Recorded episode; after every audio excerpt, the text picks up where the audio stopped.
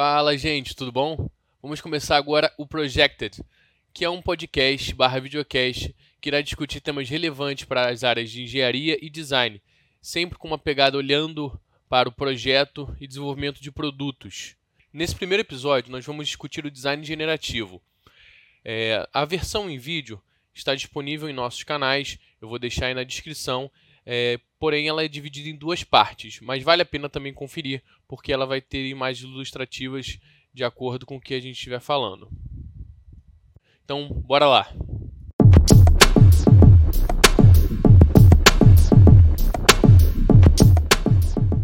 É, eu tô com o Alan Rodrigues aqui, meu nome é Rafael Bastos, sou designer de produto. Alan, se apresenta aí pra galera. Opa, fala Rafael, tudo tranquilo por aí? Vamos começar então, né? Ver se a gente desmistifica um pouco dessa questão, né? Dessa briga design engenheiro aí, design engenharia. Bom, eu sou o Alan Rodrigues, sou engenheiro mecânico, também sou mestre em engenharia mecânica na área de materiais. Então eu falo bastante sobre é, produtos plásticos, sobre, sobre desenvolvimento de produto como um todo, a parte de ferramenta, toda a parte de é, criar a geometria em si para ter um bom processo lá para frente, né? Então, o próprio é, projeto para manufatura. Então, estou aqui hoje, né? A gente vamos, vamos conversar sobre esse tema polêmico aí do design generativo, uma coisa que veio bastante nova aí, que eu acho que tem tudo a ver com impressão 3D, né? Que tanto eu mexo quanto você também mexe, o Rafael mexe também. Então, acho que tem tudo a ver. É isso. Bom, apresentando um pouquinho melhor, eu sou Rafael Baixo, sou designer de produto, é, fiz uma especialização em design generativo pela Autodesk. E esse assunto é muito interessante, é uma coisa nova, principalmente no Brasil. A gente basicamente, acho que não tem ninguém aqui que está fazendo isso. E tem uma aplicação incrível, tanto para a indústria quanto para produtos finais, aeroespacial, principalmente a galera está é, tá utilizando muito isso lá fora. E a gente vai desmistificar aí o que, que é isso, onde vale a pena ser aplicado e vamos lá então. É isso. Eu acho que a gente talvez possa dar um, um passo atrás e também explicar para as pessoas o que, que é o design generativo, né? Porque eu acho que pode ter muita gente que está chegando aí não entende muito bem como é que funciona, o que, que é. é... Você quer falar para a gente um pouquinho? Não, pode falar, você é especialista na, no assunto. então, basicamente, o design generativo é, ele quebra um pouco o paradigma de como nós desenhamos coisas, como é que o ser humano constrói as coisas. Ah, antigamente a gente, até hoje, né, isso é utilizado, a gente pensa em alguma coisa e desenha ela, enfim, pode ser é, tanto desenho como fazer um protótipo, uma massinha, enfim, o que for, a gente idealiza, constrói e testa. Deu problema, a gente vai lá, imagina de novo, constrói, testa. Isso é, é, um pouco da dialética, né? A forma até do ser humano de, de, de enfim, de raciocinar. O design generativo quebra completamente esse padrão. Em vez da gente desenhar o que a gente quer, a gente vai informar para o programa quais são as solicitações, quais são o que, que aquela peça tem que cumprir de função, e o programa vai sugerir diversas formas de acordo com a, o meio de manufatura, o material que você quer utilizar, é, enfim, os encaixes, tudo isso. Então, basicamente, em vez de nós desenharmos, o software vai utilizar. Tem alguma coisa para complementar? O que eu ia falar é que as geometrias que a gente vê, principalmente quando você não tem uma limitação muito boa é, de processos de fabricação ali que você vai utilizar, né? Você acaba tendo geometrias ali praticamente é, impossíveis de fazer em outros tipos de processos ou extremamente difíceis e também quase impossíveis de um ser humano desenhar né, no software paramétrico. Pegar, sei lá, Fusion, Inventor, SolidWorks, CATIA, pegar um software e desenhar. Então fica realmente bem complexo aí dá para ver, tem aquela carinha de design generativo quando você vê a peça. E, lembra muito o, o, os nossos ossos, os ossos do ser humano. Né? Tem uma pegada muito orgânica, assim, que é muito interessante até para a gente observar como é que a natureza é tão inteligente. Né? Porque ela já Exato. sabe a, a forma que é mais resistente, enfim, e utiliza isso aí durante muitos anos, né? É... Milhões de anos aperfeiçoando as geometrias naturais. E a gente só está começando a abrir essa caixinha agora, né? Mas, assim, é, e o legal disso tudo é, é que você ainda pode adequar isso ao que você tem dentro da sua casa, né? O que você tem de, de, de ferramenta. O que, você tem de. Se você tem uma usinagem, se você tem uma impressora 3D, se você tem enfim, uma laser cutter, né? Tipo, você pode falar para o programa, olha, eu tenho isso aqui, o que, que eu posso fazer de melhor com isso?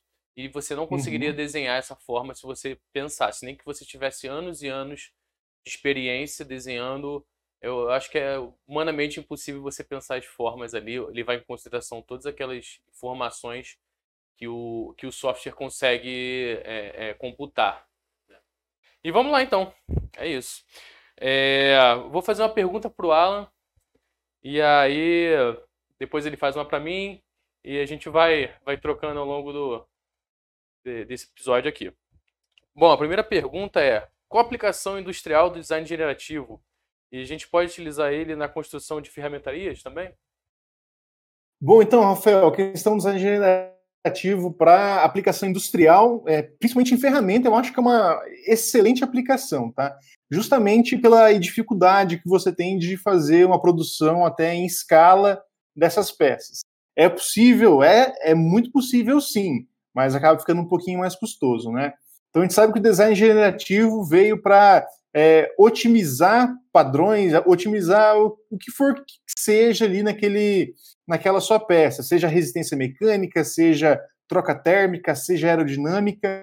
Então, com certeza, você pode usar essa inteligência, esse aprendizado de máquina, design generativo, para criar é, ferramentas, estruturas é, que sejam, apesar de mais complexas, que elas sejam mais resistentes, sejam mais otimizadas, cons, é, consumindo menos material, é, fazer até a parte de refrigeração do molde de uma forma que é, ele seja é, super é, eficiente ali também, apesar de, de, complexo, né? Ele fazer uma troca térmica muito boa, então com certeza é, você já tocou no assunto de fermentaria, que é um assunto que eu gosto pra caramba, e com certeza dá para usar é, sem dúvida alguma. Qual a diferença do design generativo e otimização topológica? Bom, essa daí eu acho que tem a definição computacional, de forma que o computador entende, tem a definição prática, que eu acho que é que eu vou me, me, me ater aqui e explicar, tá? A questão da análise topológica é como que ela funciona. Por exemplo, eu tenho uma, uma chapa metálica é, que está sendo usada, por exemplo, é, num cilindro hidráulico. Então, é um suporte para o cilindro hidráulico eu faço, eu desenho a peça, desenho aquela minha chapa, eu faço simulação, eu falo onde ele está fixo, é, onde tem as forças ali, e ele vai me dar é, a resistência mecânica daquela peça, por exemplo, que é importante para mim, a deformação que aquela peça vai sofrer, né? Em cima dessa deformação aí, ele vai me dar essas tensões e vai determinar ali se está perto de tensão admissível do material. Então, se o aço lá vai suportar sem dobrar ou sem romper aquela carne. Então, tem alguns pontos que, claro, é, dentro dessa, dessa peça, estão mais resistentes, por exemplo, o coeficiente de segurança 5, e tem pontos que está no coeficiente de segurança 1,2, 1,3. Então, no, na análise topológica, você faz essa análise prévia, com essa geometria prévia, e aí sim roda uma outra análise para buscar é, economia de material, por exemplo, que eu acho que é o mais comum para análise topológica, né? Então você roda, eu quero economizar cerca de 30% de material, mas eu não quero é, ter um coeficiente de segurança menor que 1,5 para essa minha aplicação. Então, o software vai encontrar essa geometria, é, reduzindo o material que já existe, que você já desenhou, já tem o projeto dele, e com base na simulação também. O que parte para o design generativo, que foi até o que a gente conversou aqui, né, que a máquina cria a partir ali do zero, é as definições que você dá. Então, você não tem que criar nenhuma geometria prévia a não ser é, é geometrias ali de contato, né? Não, eu, eu, sei que essa minha peça vai ter esse contato com o cilindro hidráulico aqui, então ela não pode passar para baixo, vai ter essas, esses, essas fixações, e aí a máquina, a máquina que eu digo computador, né, o, o software, ele vai encontrar o melhor caminho é, ali dentro das resistências mecânicas que você precisa, dentro do material que você solicitou, dentro da, do processo de fabricação, né, como o Rafael comentou também. Então, é, essa que é a principal diferença. Você tem uma geometria prévia ali, já um estudo prévio na análise topológica, e na, no design generativo é tudo na mão da, da máquina. É. E, o, o legal também é que o design generativo ele adiciona matéria, vamos chamar assim. Então ele cria a geometria e, e a análise topológica só retira, né? Exato. Você... Normalmente, eu nunca vi uma aplicação que tenha adição, porque você tem que ter a geometria prévia ali, Exatamente. né? Ele não vai ter a capacidade de pensar é. além daquele é, volume de contorno. É, ele basicamente, eu acho que ele também é, é, ele vê onde tem estresse na peça e, e, aqui, aqui tem um estresse muito pequeno em relação aqui. Eu vou, vou tirar daqui. Porque não está uhum. não tá prejudicando a minha estrutura, né? É, e se você tiver uma. Pode falar. É bem interessante, porque são, é, são coisas complementares também. Você pode utilizar uma análise topológica, uma, uma utilização topológica numa peça de design generativo, por exemplo. Você Exato, pode, pode, mesmo. Otimizar o design é, feito pelo, pela é. máquina.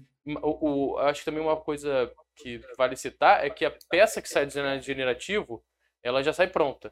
Né? Você pode fazer uma, uma limpeza ali e tal, mas a da otimização topológica não. Você tem que re, redesenhar aquela estrutura, né? Porque ele não tem, ele não sai com uma resolução tão boa, né?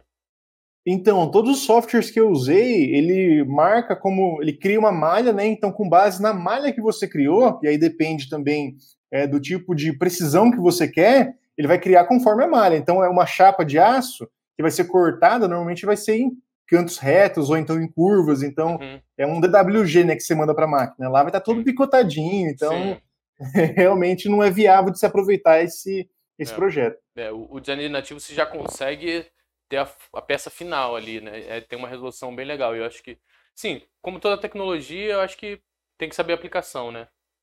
É. Exato. Cada aplicação tem um que é o, o mais viável aí. Com certeza. Bom, vamos para terceira pergunta. Impressão 3D tem alguma coisa a ver com design generativo? É possível aplicar design generativo a outros meios de manufatura? A gente já deu um spoiler aqui, né, Rafael, sobre esse assunto aí. Eu acredito que a parte manufatura aditiva, a impressão 3D, é, praticamente foi feito, ou o design generativo foi feito para manufatura aditiva, porque é, você trabalha com vários graus de liberdade ali, você pode é, ter geometrias extremamente complexas, praticamente impossíveis de fabricar é, de outra forma. Então, às vezes, para você ter uma peça é, gerada ali com toda a liberdade que você deu à máquina ali para criar esse design, você precisa de um centro de usinagem de cinco eixos, dar vários tombos na peça para usinar em vários pontos diferentes para conseguir é, uma melhor é, otimização ali. Mas o que acontece, né? Eu acredito que você consegue a melhor peça, a peça mais otimizada por manufatura aditiva. As outras, é, você tem uma otimização muito boa também da máquina fazendo esse projeto, né? É, em ponto de vista de resistência mecânica e todos os fatores que a gente jogou aqui que a máquina pode é, otimizar. É, mas aí a gente vai ter. Ixi, eu me perdi no que eu ia falar agora. ah, tá. Eu acho que a única diferença que tem aí é o grau de otimização. Então, se você trabalha, você tem essa limitação é, do, seu, é, do seu centro de usinagem ele tem três eixos. Então, fazer uma peça que seja usinada em três eixos, ou em quarto, ou em quatro eixos. Então, essa peça vai ser menos otimizada, vai ter uma geometria menos complexa Sim. do que aquela peça feita por manufatura aditiva, né? Sim. Então, quanto mais liberdade de geometria você tem no seu processo, uhum. eu acredito que menos limite o design generativo vai enxergar aí pela frente para otimizar sua peça. Legal. Resumidamente, eu acredito que seja isso. O, o, o, ainda, mas ainda entra aí uma coisa que eu estava eu tava vendo outro dia um vídeo sobre isso. A, a resistência das peças, principalmente metal, é, em, é, de manufatura aditiva, né? é, SLS, né, se não me engano, que é de pó. E aí Isso. ela tem uma resistência é, muito menor do que as peças de, de usinagem ou de fundição, né? Então, Exato. às vezes, acaba que fica uma coisa assim, pô, eu vou ter uma geometria super otimizada, mas a peça não vai ter resistência né, que ela poderia ter se ela fosse usinada, por exemplo. Então, novamente, é aquela coisa da, da de saber a tua aplicação, né? Exato. Então, é, talvez resistência mecânica não seja tanto foco, né? Daí, se você for pegar um SLS metal, por exemplo. É que tem até o efeito da anisotropia, né? A gente é, tem que comentar, acho que um pouquinho sobre isso, já falando de resistência. Quando você parte para é, impressão 3D, aí manufatura aditiva, você faz camada por camada ali. Então, é, essa interface entre as camadas não tem uma adesão, é como se fosse um bloco de aço. O bloco de aço usinado, você tem aquele blocão, você desgasta ele e o que sobra é sua peça final. Então, você, você fica com, com as sobras da peça ali, que tem praticamente zero anisotropia, tá? É, mas o software também já vai conseguir prever isso na manufatura aditiva. Ele vai saber que no eixo Z, por exemplo, ele tem uma, uma resistência menor. Então tem é, é, essa balança, né? Então, será que é melhor trabalhar com uma resistência é, em Z menor ou uma complexidade de geometria, né? É. E aí balancear esses dois. É. Não, e, e, aí mora até o, a questão do designer ou do, do engenheiro. E as pessoas às vezes ficam aquela, ah, vai substituir. Não é assim. Você tem, é, você no software você fala lá, ó, você tem que testar essas geometrias no eixo x, y, z. Eu quero que você, né, porque o posicionamento da peça na mesa né? Como é que você vai imprimir isso? Como é que ela vai ser impressa? Vai ser nesse eixo aqui. Você tem que saber qual eixo que você vai ter mais é, solicitação para você conseguir fazer, né? E você pode jogar lá no programa e o programa vai te dar algumas opções e vai te falar o fator de segurança.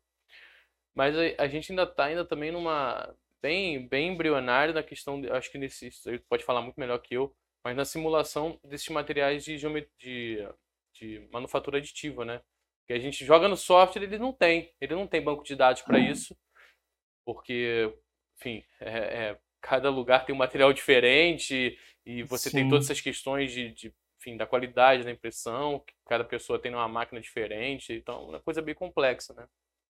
Sim, com certeza. Até o próprio software, né? Quando a gente trabalha, é, um software CAI, por exemplo, para fazer simulação, quando a gente trabalha com alumínio, é, com aço, por exemplo, é claro que você tem é, essas limitações, porque ele, ele, não vai prever uma bolha no aço, e às vezes não vai prever também é, o sentido da, da laminação daquela chapa, que faz toda a diferença também ali, ali na simulação. É, só que o aço, o, o ferro, eles é, são normativos, então tem uma norma que, que estabelece, ó, esse aço, para ser esse aço aqui, ele tem que ter tanto de carbono, tanto de ferro, tem que ter cromo, manganês, então, todas essas delimitações. Então, na parte do plástico, você pega, ah, eu vou usar um PP. Ah, PP copolímero, PP homopolímero, PP random. O que, que você vai usar ali? Qual que é seu PP? Ah, qual que é a grade dele? Então, é um PP que tem mais fluidez, é para injeção, é para filme, é para extrusão. Então, você já abre um leque enorme. Cada, cada é, fabricante tem o seu. E manufatura aditiva, é, além da gente ter essa variação de grades, a gente tem ainda da variação de quem está processando, tem quem está imprimindo. Pois que é. temperatura está usando, é, qual, né? orientação, temperatura do ambiente também influencia, umidade, umidade do ambiente. coisa. Tudo isso é muita é. influência para a gente computar aí, né? É, exatamente. É. E, e, aí entra aquela questão né, da experiência também, né, de quem está fazendo, de boas práticas. Né? Mas claro, sem dúvida. Mas é, eu acho que aqui a gente já entra na pergunta, na primeira pergunta que eu vou fazer para você agora. Então não vamos dar spoiler, não. Então, é, quem está assistindo isso aqui no meu canal vai ter agora as perguntas que eu vou fazer é, para o Rafael, vai estar tá lá no canal dele. Então, se você gostou da conversa até aqui, vai ficar melhor ainda. Vai lá para o dele também e conferir essas perguntas. Ele dá um spoilerzinho pequeno aqui, mas ele vai responder completo lá. Eu acho que a gente já pode passar para as perguntas, né? Senão... Beleza, vamos lá. para suas. Hum. Bom, então minha primeira pergunta, Rafael, está aqui sobre, sobre design generativo. É essa questão que a gente estava conversando agora há pouco, né? Será que o design generativo vai é, substituir o designer, vai substituir o engenheiro ali? As fábricas vão demitir todo mundo e, e trabalhar só com, só que software, né? Será que vai acabar com, a, com, a, com essas profissões aí? Isso aí é, é, é, apocalipse, né? A galera tem, tem mania de achar que uma tecnologia vai substituir o ser humano.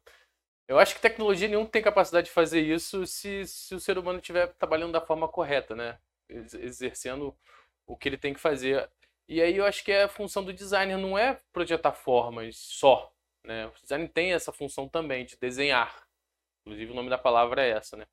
É, mas mais que isso, é saber quais são os problemas relevantes a serem tratados e, e enfim, entender quais são as dores do ser humano e, e por que você está fazendo uma forma ou outra e não somente ir lá desenhar um sketch e, e, enfim, achar uma forma, uma forma bonita que as pessoas considerem esteticamente aprazível.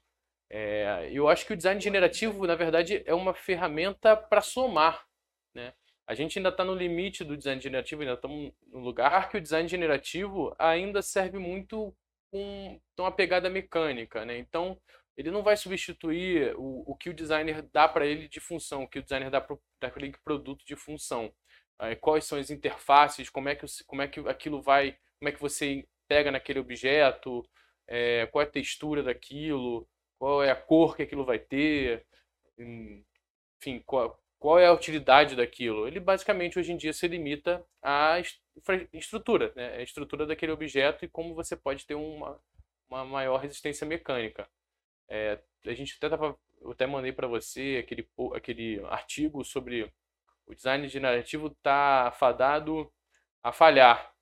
E nesse artigo muito legal, vou até deixar aí para quem quiser ver, ele mostra é, enfim, os pensamentos de um arquiteto que também tem muita aplicação para arquitetura, né, o design generativo, é que ele dizia que o design generativo basicamente substitui o arquiteto e não, não funciona muito bem e coisa e tal, mas ele, é, assim, ao meu ponto de vista, claro, ele botou na cabeça dele que o design generativo vai resolver tudo.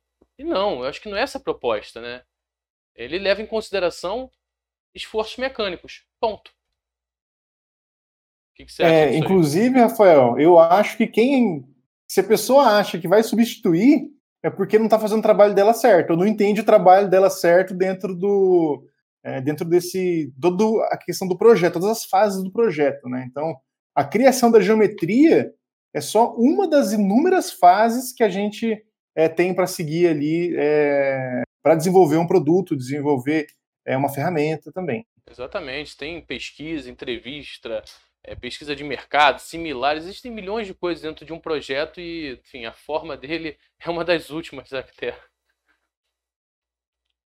Exato. Inclusive, quando eu ensino a parte de projeto de peça plástica, eu coloco a, a, geometria lá na frente. Aí os alunos me perguntam, nossa, mas só desenha, depois seleciona o material, processo, depois que você vai é, definir as funções. Mas é, para mim, fazer isso antes é perder tempo, né? Você é. cria ali, mas, pô, que material que eu vou usar? Eu não sei. pois é, exatamente. Enfim, tem várias perguntas antes, né? você chegar à forma. Exato. Eu acho que, que, que, infelizmente, o design está indo para um caminho muito visual, né? O ser humano é, é um, é um, ser muito visual, né? A gente compra com os olhos, já tem aquele ditado. E, e é até por isso que muitos produtos eu acho que dão errado, assim, porque a galera foca só no, na, na, na no visual e esquece da função. Exato. É, vamos passar então para a próxima pergunta, já que a gente falou que já não substitui de forma alguma o profissional. É, como é que o design generativo pode ser útil, principalmente para o designer do produto, né, que é, a, que é a área que está inserido aí, onde que você coloca ela é, no seu desenvolvimento? Então, eu acho que você pode utilizar ele de duas formas. Primeiro, você é, depois de você passar por toda aquela fase de imersão, que, que é a fase onde você vai falar com as pessoas que estão envolvidas no, naquele possível produto que você está fazendo, com, enfim, com o teu cliente, com, com todo mundo que está naquela cadeia. Você entendeu aquele, aquele problema que você quer resolver, é, você, você joga o design generativo para chegar numa forma final. Ah, beleza, eu quero fazer uma peça que tem basicamente uso mecânico. Né? Ela é uma peça, sei lá, é um suporte de, de prateleira. É, e beleza, vou utilizar ela para poder fazer aquela minha estrutura ali. Você pode fazer uma carenagem por fora ou não, mas enfim, você pode chegar a essa peça final com design generativo, apenas dando para o programa é, as informações que você quer. E tem outra forma que eu considero até mais interessante, é você utilizar ele como uma inspiração. Né? Então você tem uma ideia de objeto, você faz toda essa parte, você utiliza o design generativo e enxerga ali, ó, opa, Olha o que, que o programa fez aqui. Eu estava pensando em fazer um quadrado. Tem várias possibilidades de fazer isso e eu acho que pode abrir muito a mente da gente. E, e, não acho que a estética, apesar de ser muito interessante, eu não acho que a estética do design generativo é bonita. Isso é, um, é gosto pessoal. Eu não gostaria de ter uma coisa na minha casa que parecesse um osso. Né? Eu não acho que é bonito, mas funcionalmente é super legal. E por que não talvez utilizar isso com uma carenagem por fora? Você aproveita a estrutura e utiliza ali para poder ter uma maior resistência mecânica. Ou então você redesenha o que você estava pensando a partir daquelas aquelas formas que foram geradas. Eu, eu acredito que tem essas duas formas de você utilizar. Sim, exatamente que isso que eu ia falar, que eu também não acho bonito aquelas geometrias lá, tudo galho de árvore, né? O, uma raiz de árvore. Pois é. é. Eu acho que funciona muito, muito próximo também. É, é uma, uma utilidade, né? Igual o scanner 3D. É, você vai fazer um processo lá, você cria uma nu nuvem de pontos da sua peça escaneada. Só que o scanner não te passa a superfície, é, o sólido certinho. Você tem que pegar aquela nuvem de pontos, é, tratar ela para que ela vire um sólido que você possa trabalhar, possa reprocessar uhum. e, aí, e assim por diante, né? Então, é, da mesma forma que a nuvem de pontos que você escaneia serve de inspiração, o design generativo também te ajuda bastante. Então, assim, se você colocar mais material naquele lugar que ele falou que pode menos, você vai gastar um pouco mais com material, mas pode ser que a peça fique é, esteticamente muito melhor. E sem, e sem falar, às vezes, ser mais fácil de ser manufaturado, né? Às vezes, os designs generativos, a gente faz uma, uma otimização lá, você tem as iterações, né, que são as as fases que o, que o, que o, que o, que o software vai passando para poder atingir aquele seu objetivo final. E ele vai retirando, retirando material cada vez mais. Ele começa num blocão, né? Que ele atende exatamente o que você pediu. Ah, eu quero que você tenha suporte que você está fixo aqui na parede. E aqui você não pode passar. Então ele começa com um blocão e ele vai é, tirando material, né, várias iterações, ele percebe onde está com mais estresse, onde está com menos, e vai fazendo essa brincadeira de cada né? E no final ele chega a, a, muito, muito vazio, assim, né? Com muito pouco material. Mas às vezes aquilo ali vai ser super difícil de ser manufaturado. E às vezes você voltar um pouquinho vale mais a pena do que você ter aquela última iteração. Entendeu? É mais bonito e, e, mais fácil de manufaturar. E você aproveitou. Então, é, tudo que é aquela questão que a gente estava é, falando sobre qual é a aplicação, para que, que vai servir isso aí, como vai ser feito, quais são os recursos que você tem disponível para fazer isso. Exato. E tem uma questão também que eu lembrei agora, de conversando, a parte de ergonomia.